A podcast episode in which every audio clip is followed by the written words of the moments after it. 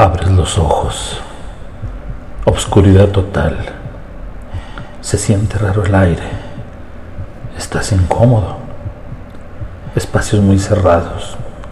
Te cae la realidad como bomba. Estás sepultado. Historias camaleónicas. La siguiente historia está basada en hechos reales. Se han modificado los nombres de los protagonistas para respetar su privacidad. Don Ramiro llevaba una vida tranquila, sin sobresaltos. Vivía en el campo acompañado de su mujer Margarita. Todo el tiempo que duraron casados procrearon cuatro hijos que se casaron y tomaron distintos caminos y solos tuvieron que cuidar de su salud personal. Pero él empezó a tener ciertas molestias en su salud física que no se sabían explicar. Eran tiempos en que los médicos no contaban con los recursos técnicos, bibliográficos ni tecnológicos para resolver sus problemas médicos y de salud.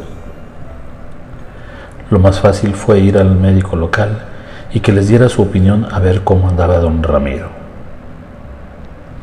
El galeno solo les dio algunas sales para calmar ciertas molestias, pero no encontró ningún síntoma que le diera certeza de lo que tenía y lo, los mandó a descansar. Pero Ramiro seguía sintiéndose mal, a grado tal que un día que se levantó de la cama se desvaneció y ya no pudo caminar. Estaba lívido, con dificultad respiratoria, y poco a poco fue disminuyendo su movilidad, pero extrañamente no había dolor. Solamente perdió el sentido al instante, se oscureció todo y silencio total. Se escuchaban voces susurrando. ¿Cómo está doña Margarita? ¿Y ahora qué va a hacer si sus hijos ya no están aquí? Pobrecilla. ¿Cómo fue todo? Si estaba mal don Ramiro o fue de repente. ¿Qué pasó? Muchas preguntas y pocas respuestas.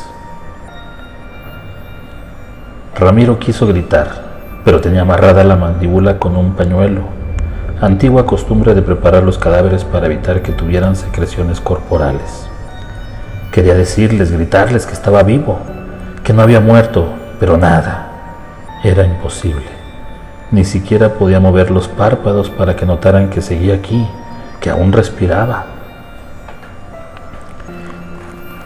Terrible situación la que pasan estas personas quienes infortunadamente padecen de esa condición llamada catalepsia. Hay dos tipos de catalepsia, una fisiológica y la otra neuropsiquiátrica. Esta está condicionada por algunos medicamentos ansiolíticos o antidepresivos que provocan cierto estado de inmovilidad física, ya que paralizan a nivel cerebral las funciones del cuerpo que permiten detectar una rigidez cadavérica de una simple parálisis.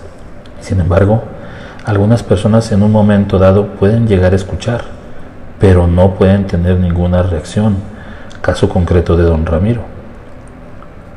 Pero en esos tiempos de la historia que nos ocupa aún no existían estos tratamientos y sin la tecnología actual pues resultaba inútil averiguarlo solo con experiencia. A finales del siglo XVIII y principios del XIX, las personas tenían una fobia terrible a ser enterrados vivos, por lo cual se generalizó la costumbre de atar en la mano del difunto cuando era sepultado un cordón de un tubo respiratorio que llegaba hasta el exterior de la tumba en la cual sujetaba una campana. Y al momento de que se despertaba el muertito, solamente con el movimiento de su mano agitaba la cuerda generando que tocara la campana para así ser escuchado por los familiares y de esa forma ser rescatados. De ahí surgió la frase de ser salvado por la campana. Esa era la esperanza de Ramiro, que su familia hiciera todo el protocolo que era acostumbrado en esa época. También se ha demostrado que esta condición de catalepsia solo dura de 24 horas a 3 días. Por eso, agregado a la costumbre de velar al difunto durante una noche mínimo, se daba como certificada la muerte para entonces darle cristiana sepultura. Doña Margarita estaba sentada inmóvil a un lado del féretro de su marido. Ya se había cansado de llorar y de recibir consuelo de familiares y amigos. Llegaron sus hijos e inmediatamente prepararon lo necesario para el proceso de defunción de Ramiro y con tranquilidad le preguntaron a su madre si iban a sepultarlo de inmediato y ella les contestó que no, que su padre tuvo ese miedo a morir de esa manera y le sobresaltaba la duda de que así fuera y enterrar a su viejito vivo.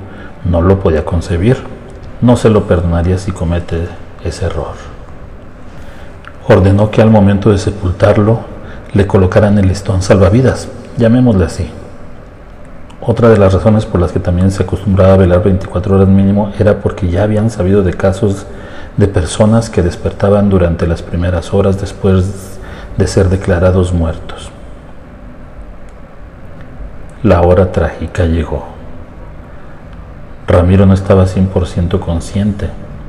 En momentos podía escuchar, pero luego llegaban letargos de somnolencia que le hacían adormilarse profundamente. Los enterradores empezaron con su trabajo, dando grandes paladas de tierra con suma rapidez. Parecía que tenían urgencia en irse y nadie entendía por qué. La razón era justificada. Se veía venir una tormenta a lo lejos. Enormes nubes asomaban a la distancia que incluso los potentes rayos comenzaban a escucharse cada vez con más intensidad. Así que era menester terminar el trabajo ya para retirarse cada quien a su casa. Los parientes, amigos, vecinos y conocidos de la familia comenzaron a retirarse del lugar. Margarita decidió sepultarlo en un terreno cercano a su casa. Habían decidido ella y su marido que estarían relativamente cerca al momento de morir así que ese iba a ser su panteón familiar. Era visible hacia el exterior el cordón atado a una varilla de madera con la campana expectante. La mujer la miró con la fuerte convicción y esperanza de que sonara y de esa manera despertar también ella de esa horrible pesadilla. Llegó la lluvia, no con mucha intensidad, sin embargo, ya era difícil continuar en ese triste lugar se retiraron al igual que todos los demás y se despidió de Ramiro con un suspiro profundo. Hasta pronto, viejito, nos veremos pronto, aseveró.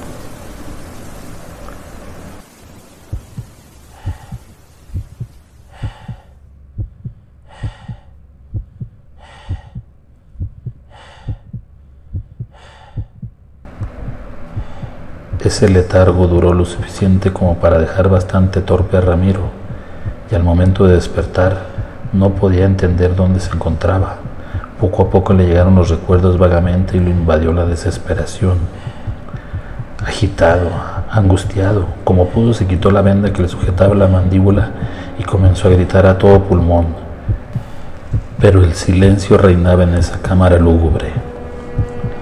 Obviamente al momento de poder moverse, notó el hilo o listón salvador y comenzó a moverlo con fuerza para de esa manera la campana exterior avisar a quien estuviera cerca que había recobrado la conciencia.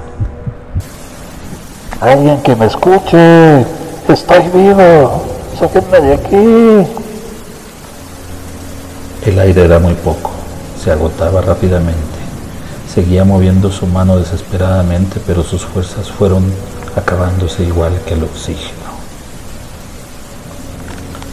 Afuera, la tormenta intensificó su fuerza y grandes cantidades de agua caían sobre la zona. La tormenta de relámpagos era tan intensa que no daba pausa entre rayo y rayo. Retumbaba la tierra cada vez que caía uno y así duró lo que parecía una eternidad. Mientras tanto, una campana estuvo sonando durante gran parte de la tormenta pero entre esta y la distancia, más la lluvia, el sonido, poco a poco se fue apagando. La tormenta se fue. Margarita se quedó atenta esperando escuchar ese sonido y poder contar con alegría que a su marido lo había salvado la campana.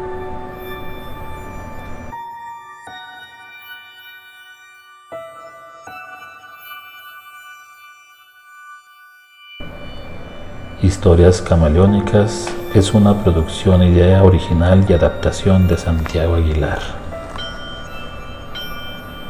Hasta la próxima.